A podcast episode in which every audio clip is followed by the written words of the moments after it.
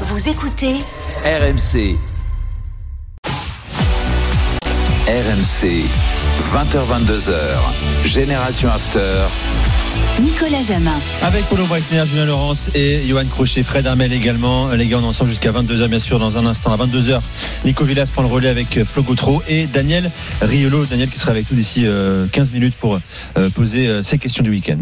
Euh, à vous quatre, messieurs. Mais d'abord, notre invité. On accueille un homme qui a terrassé le Real Madrid ce week-end. Formé à Lyon, il a brillé, passé par euh, la Roma, Rennes, Guingamp et donc aujourd'hui milieu de terrain de Majorque. Clément Grenier est dans Génération After. Salut Clément Bonsoir à tous. Un plaisir de t'accueillir Clément. Clément. Bonsoir.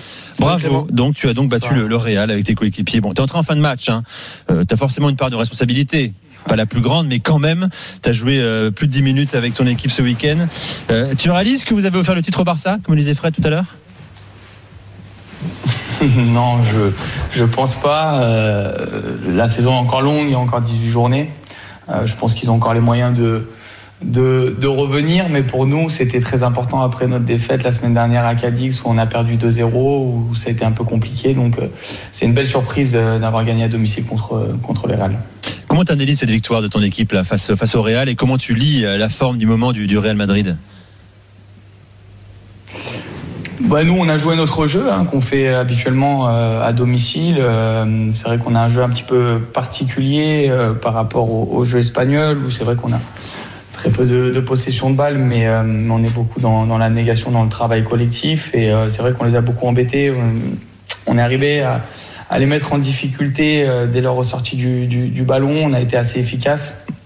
On les a gênés. Après, il faut quand même dire qu'il manquait euh, Karim Benzema devant qui, qui, qui, leur fait énormément de bien habituellement. Euh, Modric et Kroos qui n'ont pas commencé le match, donc c'est vrai que c'était un Real, on va dire, diminué avec les blessures.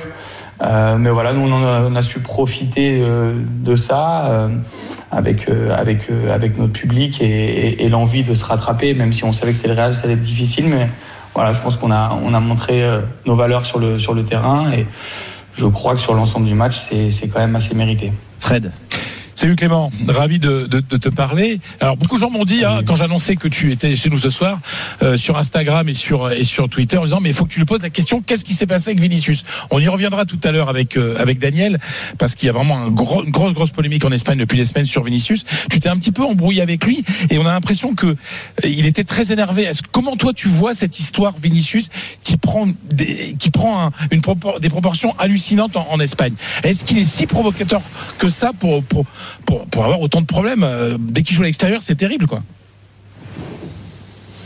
Bon, je sais pas. Après, c'est vrai que ça fait pas énormément de temps que je suis ici. Euh, C'est vrai qu'en ce moment, il est, euh, il est pas mal, euh, dire, peut-être critiqué ou, soutenu, pardon, par, par d'autres personnes aussi.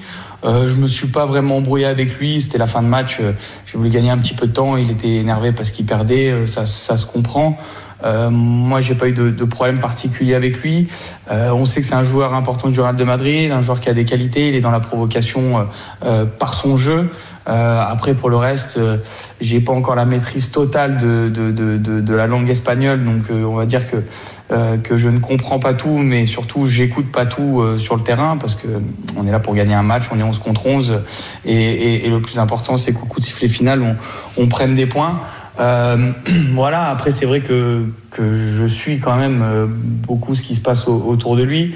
Euh, c'est un peu difficile à analyser parce que c'est un, grand joueur, il joue dans un grand club, il a prouvé certaines choses cette saison et dans, le passé. Donc oui, c'est un peu, un peu délicat d'avoir un avis tranché. Je crois que c'est un joueur de, qualité et, voilà, il est venu chez nous comme quand on va jouer à l'extérieur.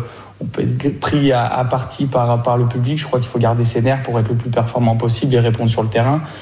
Euh, bon, hier, on a su euh, canaliser euh, par, par notre travail défensif. Le 29 fautes, hein, par notre travail hein. défensif. Il n'a pas été. euh, Oui, oui. Après, c'est vrai que ça a été un, un match assez haché. Mais après, on sait qu'il prend beaucoup de vitesse, qu'il est, qu'il est très, euh, qu'il est très technique, qu'il joue un petit peu la carotte, qu'il défend pas beaucoup. Donc, euh, faut être très vigilant, très Hmm. attentif. Et on sait que sur les premiers mètres, il peut, il peut faire la différence. Donc, on, on, on avait pas mal travaillé là-dessus. Euh, on n'avait pas non plus euh, un anti-Vinicius ou, euh, ou, ou, ou une règle de la part du coach pour, pour faire quoi que ce soit. On a joué euh, notre football. Et euh, voilà, il n'a pas été euh, si efficace que ça, tant mieux pour nous, même s'il a provoqué ce, ce penalty. Mais, euh, mais voilà, pour nous, euh, c'est vrai que ça a été euh, plutôt, on va dire, intéressant et en notre faveur. Clément Grenier qui est avec nous dans Génération After, spécial drôle de dame, milieu terrain de Mallorca, dixième de Liga, on en parlait, maintien, ouais. Avance un peu quasi assuré, 28 points, 9 points d'avance sur le premier relégable. Je rappelle que Clément, tu resteras à jamais l'homme qui a marqué le but du maintien euh, pour euh, Mallorca euh, lors de la dernière journée face à Osasuna. C'est important dans l'esprit des, des supporters de, de- de ton- club. Cette saison, en revanche, tu as été titulaire 6 fois sur les 20 matchs joués en Liga par, par ton équipe. Comment tu l'expliques et comment tu le vis surtout? Oui, c'est vrai que c'est pas euh, c'est pas évident, euh, très honnêtement. Euh, j'ai fait une bonne- préparation estivale euh, pendant mes vacances. J'ai fait euh, une bonne préparation avec le club, avec des bons matchs amicaux. J'ai pu enchaîner au début de saison, c'était plutôt pas mal passé. Puis après, j'ai eu un petit creux. Euh, je m'y attendais quand même un petit peu parce que c'est vrai que la saison d'avant, j'avais pas euh, énormément joué, donc je savais que ça allait arriver à un moment donné.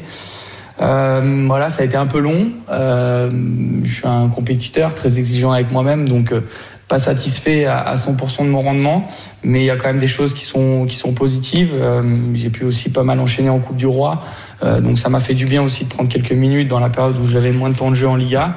Et puis euh, ces dernières semaines, ça a été un, peu mieux, donc j'espère pouvoir enchaîner et aider l'équipe euh, en faisant euh, voilà ce que je sais faire sur sur le terrain, en apportant euh, mon expérience et, mes qualités, voilà. Mais euh, oui, on est, moi je suis jamais satisfait, on n'est jamais satisfait de, de ce que l'on a et euh, je pense que je peux apporter beaucoup plus. Donc euh, c'est sûr que d'enchaîner les matchs me ferait du bien. Mais euh, voilà, encore une fois, c'est, j'ai toujours dit, c'est un sport collectif. Mais t'es, t'es- t'es quand même content à Euh, Mallorca. euh, Enfin, il y a c'est- des choses individuelles à, à mettre en. Il y, a, il y a des choses individuelles à mettre en avant, mais c'est avant tout un sport collectif. Et quand il y a des résultats comme ça, c'est tout un club, toute un, une ville, tout- tous les supporters qui sont avec nous et, et, qui, et qui sont heureux. Et, et je le suis aussi. Et puis j'apprends vraiment euh, une autre culture. Donc, euh, donc je, suis très, je suis très content et très satisfait pour le moment. Oui, justement, cette culture, la, la vie, c'est vrai que la vie est plutôt sympathique à, à Palma. Hein, Là-dessus, il n'y a pas de, il y a, d'Espagne. pas, il y a pas, il y a pas de souci. Mais le, j'ai une question à te poser sur le sur le niveau de la du football espagnol parce que moi, je, je suis football depuis 30 ans et et là, je suis un peu inquiet du niveau global de, de la Liga de- depuis 2-3 ans. Euh, comment tu le vois, toi, parce que tu par rapport, tu as, joué, euh, as joué en France, tu as joué en Italie, etc. Comment tu juges la qualité de, la Liga qui aujourd'hui n'est plus le meilleur championnat du monde tel qu'on a pu le vivre il y a encore quelques années? Euh, j'ai pas encore assez de recul pour euh, vraiment analyser euh, en, totalité. Il y a des équipes qui dominent, euh, mais encore une fois, on a prouvé ce week-end qu'on était capable de, rivaliser avec les, avec les meilleurs. Ça reste homogène. Je pense qu'il y a quand même 5-6 équipes qui dominent. Euh, ouais, 3, 4, 4, 5 équipes qui dominent le, championnat, et puis après, ça reste assez homogène. Euh, nous, par exemple, on joue le maintien. Aujourd'hui, on se retrouve à la dixième place, donc plutôt in- intéressant. Euh, Il y a le FC Séville qui est euh, aujourd'hui, je crois, 17e ou 16e, euh, qui n'est pas du 16e. tout à, à- à leur place. Ils sont en difficulté, donc euh, j'ai pas encore vraiment assez de, de recul pour, pour analyser. C'est un championnat qui est différent, euh, comme l'Italie est différente de la France. Euh, Il y a des qualités euh, euh, dans tous les championnats. Euh, Il y a pas mal de rythme. Après, c'est vrai que on a beaucoup vécu par le passé des, des Barça Real de, de, de très très grande qualité. Euh, Aujourd'hui, je pense qu'ils sont quand même au, au top niveau eux aussi. Euh, voilà, je, j'en dirai peut-être un peu plus dans, dans quelques mois, mais ça reste quand même un, un- un championnat très compétitif euh, et très homogène, avec, euh, avec des qualités différentes de, par rapport au championnat allemand, par exemple, ou, ou français, anglais ou, ou- ou italien. Justement, euh, question sur euh, ton passage en série à Johan. Oui, évidemment, Clément, moi je me souviens de, de tes six mois en Italie qui t'ont, euh, visiblement, si j'en crois, euh, certaines interviews que tu avais données euh, t'ont assez marqué. Euh, je voulais que tu me parles de deux choses, euh, que tu, tu nous parles, pardon, de deux choses. La première, c'est euh, Luciano Spalletti, que tu as eu comme entraîneur, qui aujourd'hui fait un excellent travail à, Naples, qui est mis en avant parce que Naples est, est en tête du, du, du championnat et caracole en tête et a fait des, des très bons matchs en Coupe d'Europe. Et puis la, la deuxième chose, euh, Spalletti qui est pour moi un des meilleurs entraîneurs italiens de, de sa génération. Et la deuxième chose, c'est que tu nous racontes un peu Euh, brièvement, euh, comment tu as vécu le, le, le dernier match de Francesco Totti euh, à Rome Parce que c'était un, un événement très particulier. Euh, tu étais présent. euh, Il y a à peu près 80 000 personnes qui pleuraient. Euh, Il y a même euh, des joueurs qui pleuraient aussi. Euh, je voulais que tu nous racontes un peu cette journée si spéciale. Oui, bah, c'est deux personnages très importants du, football italien. Euh, je vais commencer par, le coach qui, m'a fait venir. Euh, c'est un grand entraîneur avec énormément d'expérience, mais avec moi et avec nous, en tout cas, un côté humain extraordinaire. Euh, J'ai encore une anecdote. On a joué contre eux en, début de saison avec, avec en, en amical. Euh, voilà, il est venu vers moi, il m'a pris dans les bras, il m'a parlé pendant, pendant deux minutes, euh, en me reparlant de ce qui s'était passé euh, à Rome, euh, me parler de la famille, etc. Donc voilà, moi je, dois le remercier par rapport à ça. C'est quelqu'un très honnête aussi, parce que quand il m'avait fait venir, c'est pour ça aussi que ça m'a marqué Rome, parce que quand il m'a fait venir, il a été vraiment très très droit et très franc avec moi en me disant que je venais pas en tant que titulaire, qu'il avait son, son trio euh, qui était magique à ce moment-là, euh, de Rossi devant la défense, devant la défense pardon, Nengolan et, et Strootman, mais que derrière il avait que Paredes pour euh, euh, et Gerson qui était un peu jeune aussi, qui est passé par Marseille, Euh, mais il avait besoin d'un troisième milieu de terrain euh, euh, pour compenser. Il jouait sur tous les tableaux et, euh, et voilà, c'était à moi de, de m'entraîner. Je manquais de rythme euh, parce que j'étais plus euh, euh, compétitif à, Lyon. En tout cas, je jouais pas les week-ends, je faisais que m'entraîner. Donc, il avait été très clair avec moi. Et puis, euh, bon, malheureusement, il est parti à l'Inter par la suite avec Federico Massara qui m'avait recruté également. Et, ça, c'est, mon prêt, mon, prêt, l'option d'achat n'a pas été levée. Donc, ça a été un, pas un échec, mais, mais voilà, une petite déception parce que je me sentais vraiment bien à Rome. J'avais été très bien intégré.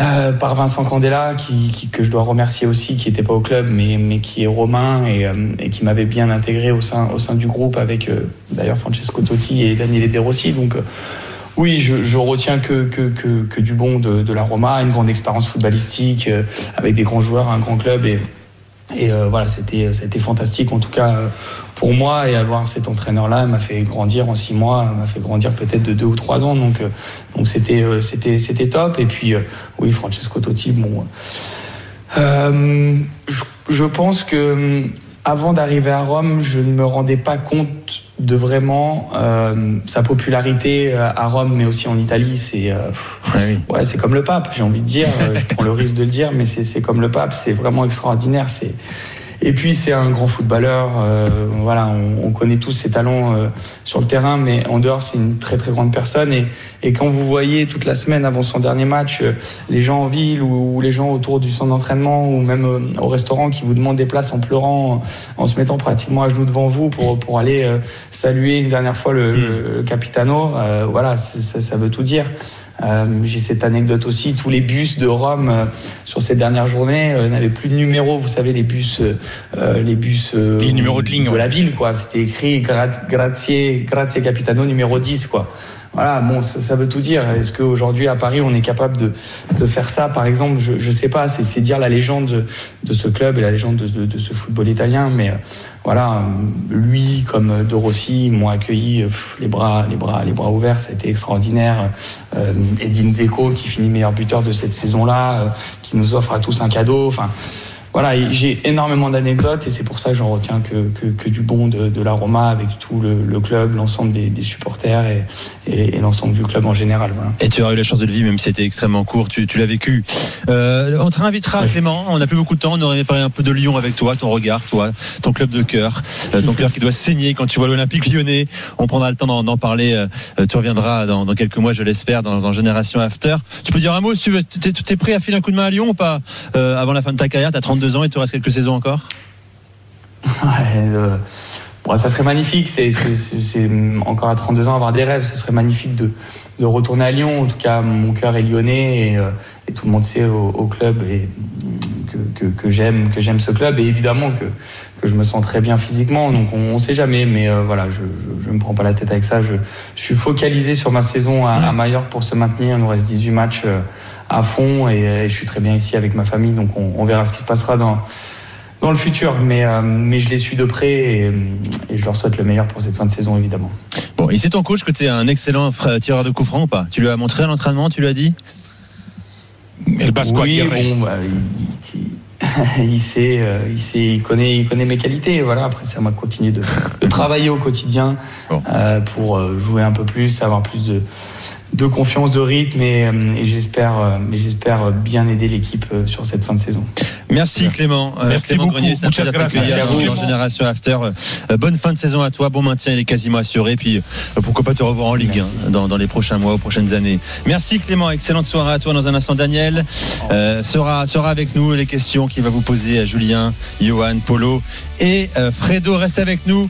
Euh, euh, comment ça s'appelle? Jean Baumel. La Ligue 2, 22e journée. Très rapidement, Gibo, Amiens, Metz, s'il te C'est reparti depuis 3 minutes, 0 à 0.